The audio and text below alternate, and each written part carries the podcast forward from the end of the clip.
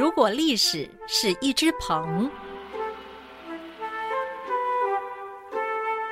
鹏之辈不知其几千里也，历史之谜不知其几千团也。大家好，我是陈启鹏，很高兴来到好好听 F N，跟各位聊聊历史的耐人寻味。历史有趣的地方在于它有许多的谜团，而这些谜团却不是盖棺论定，有时不经意的一个疑问，或者是一件不起眼的事物，就能够掀起惊涛骇浪，颠覆我们的认知。因此，我要来跟各位聊聊许多千年以来的不解之谜哦。在引领各位抽丝剥茧的过程中，也期盼你们能够发现我所没有看到的盲点，一起揭开历史之谜，品味历史的耐人寻味。好哦，所以我们现在第一集的主题就是要来讲讲刘邦那把琢磨不多，但是却至关重要的斩蛇剑。话说秦始皇统一六国之后，收集了天下兵器，聚在首都咸阳，做成十二金人。那各位对这个十二金人一定不熟悉，我来稍微描述一下哈。史书是说，这十二金人高三到五丈，重达千担。那千担我们是不太熟啦，但是换算成今日，大概是三十到九十公吨之间。你看，十二尊这么大尊的金人。放在咸阳，那我们一定会好奇它是怎么造出来的呢？那它其实本身就很耐人寻味。不过令我们好奇的是，秦始皇干嘛这么辛苦要去铸造这十二金人，还要收集天下兵器呢？那一般说来有两种说法啦。第一种说法是说，秦始皇做了个梦，梦到天出异象，妖魔四起。那这个时候有个老道突然出现，指点迷津说。制作这十二金人，你才可以坐稳天下。那秦始皇梦醒之后，觉得嗯，这应该是仙人指点啦，所以他后来下令收集天下兵器，做成这十二金人。第二种说法是说。秦始皇为了使秦帝国长治久安，不让人有造反的机会，于是假托天意，说这是上天要我来收缴天下兵器。那这么做可以让自己的江山高枕无忧，传到千秋万代。那哪一种说法为是？目前没有定论。不过这十二金人后来不见了，那怎么不见的呢？有人说是东汉末年董卓攻入长安，把金人销毁了。做成铜钱拿来做军费，那也有人说早就被秦始皇当做陪葬品埋入地宫之中。那前者董卓的说法我们不可考，那后者我们要等到秦始皇地宫出土才能够真相大白。因此，无论这十二金人下落为何，都不是现在能够解决的啦。不过，也因为天下兵器都被秦始皇收缴，所以反秦的陈胜、吴广等人在起义的时候是揭竿而起。讲到这个地方，很多人一定会想象说是拿着一根竹竿就这边乱戳乱戳，对不对？可是我告诉你，不是这样的。他不是拿竹竿当武器，而是举起竹竿当旗帜。那当然，大家会好奇啊，他们用什么当武器呀？其实他们是斩木为兵，也就是拿树干来当武器。那可是你看哦，不得已拿树干、拿木头来起义，那是不是就代表民间真的没什么像样的兵器可以用？那不过讲到这个地方，大家一定会有人发现一个问题，那就是陈胜吴广起义用木头，但同样是起义，为什么刘邦却有一把宝剑？可以拿来斩白蛇起义，这把宝剑到底是怎么来的呢？好，那我们要解决这个问题的话，得先从司马迁的《史记》来找线索。那根据高祖本纪记载，说刘邦胸怀大志。不事生产，那换算成今日的说法，就是个啃老族啊，每一天只会游手好闲。那后来他当上了泗水亭长，这个亭长换算成今日的工作，那大概等同于维持治安的派出所所长。你看哦，刘邦能够当上派出所所长，那代表他小有名气。那也有一点点民意基础，甚至代表他会一点武艺，但是这五亿是怎么来的呢？我个人认为是从。酒肉朋友那边学来的，因为他的父亲对他期望颇高，自小就不让他下田，而是让他上私塾读书。而是他不爱读书，才会落得跟那些酒肉朋友混在一起。好，那于是他凭借着这些条件当上泗水亭长之后，这个刘邦被赋予了一个任务，那就是押解犯人到骊山做苦工。因为秦始皇要盖自己死后下葬的骊山陵，那不知道是这些犯人都是旧事的关系，还是他本身就很粗枝大叶。结果这些犯人在半途找到机会就给他绕跑了。那刘邦看了看，啊，等我走到骊山，这个犯人大概也都跑光了吧？那所以自己一定会被问斩。啊，既然到骊山也会死，啊，不到也会死，那你要不要死呢？因此，所以后来他干脆连自己也一起逃亡了吧。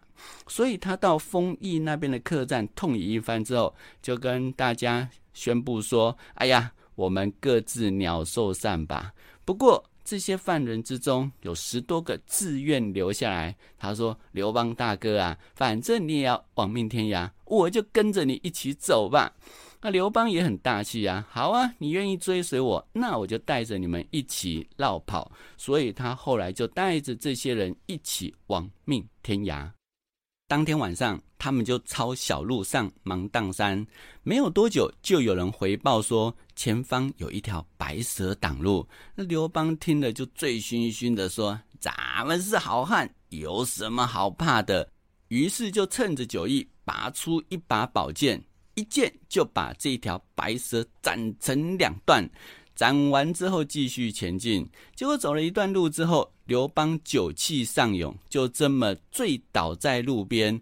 估计他那些罗罗也有在旁边守着。不怕被人捡尸哈，所以后来刘邦酒醒之后，听到部下说，这个白蛇的尸体旁边出现了一个老婆婆。那这个老婆婆说：“我的儿子白弟子被次弟子杀了啦。”哎，刘邦听了就得意洋洋，那是不是代表自己就是次弟子呢？那就代表身负天命喽，所以他才会带着大家来斩白蛇起义。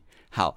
次弟子杀白弟子这一段实在太悬了，我们可以当做是刘邦为自己造神，但就算是造神，也要有事实根据啊。所以刘邦用宝剑斩白蛇这件事情一定是真的。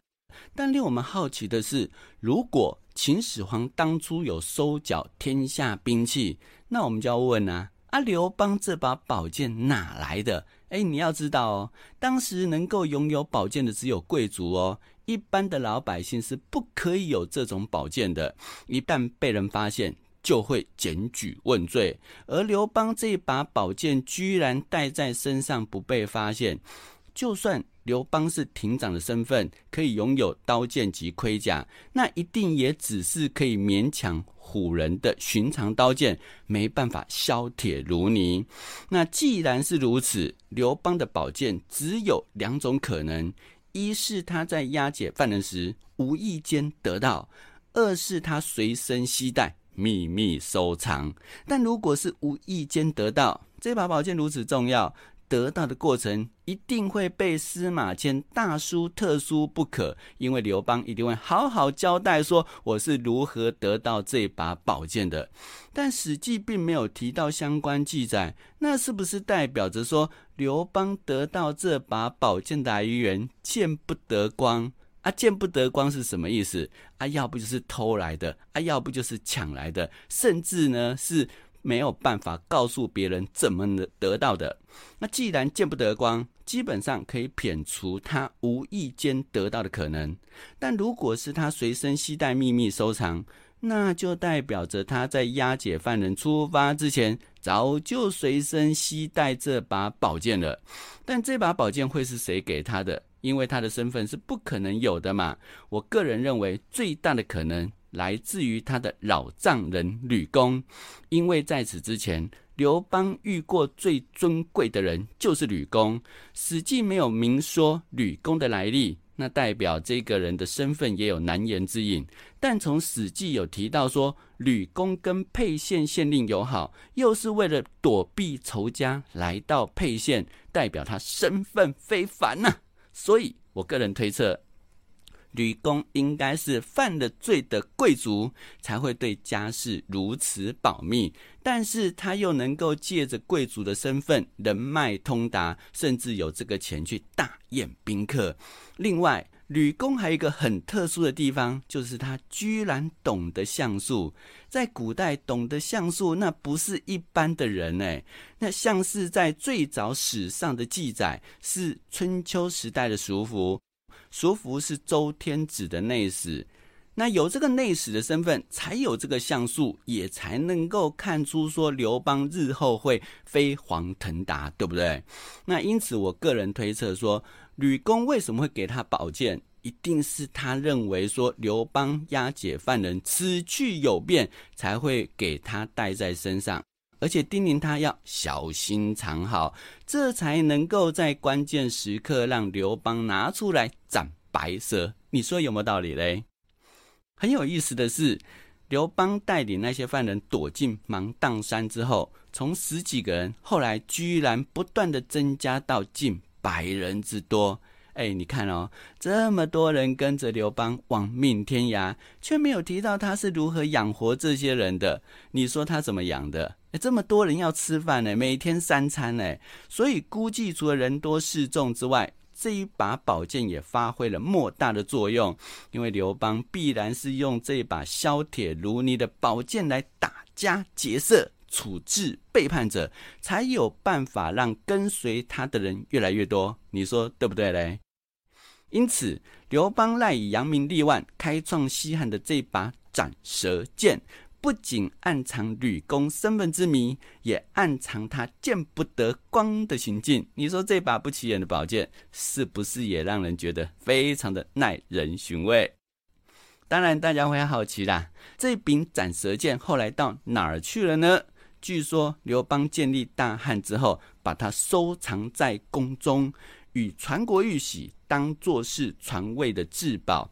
那一路传到东汉，传到西晋的时候。斩蛇剑被收藏在武库之中。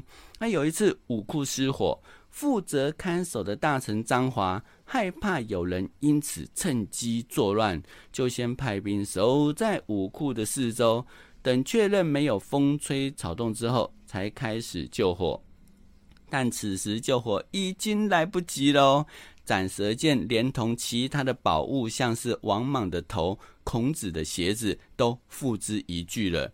那当时张华还声称说自己看到斩蛇剑穿透屋顶飞了出去，这是不是为自己没有好好保护这些宝物来做借口？我们是不得而知啦。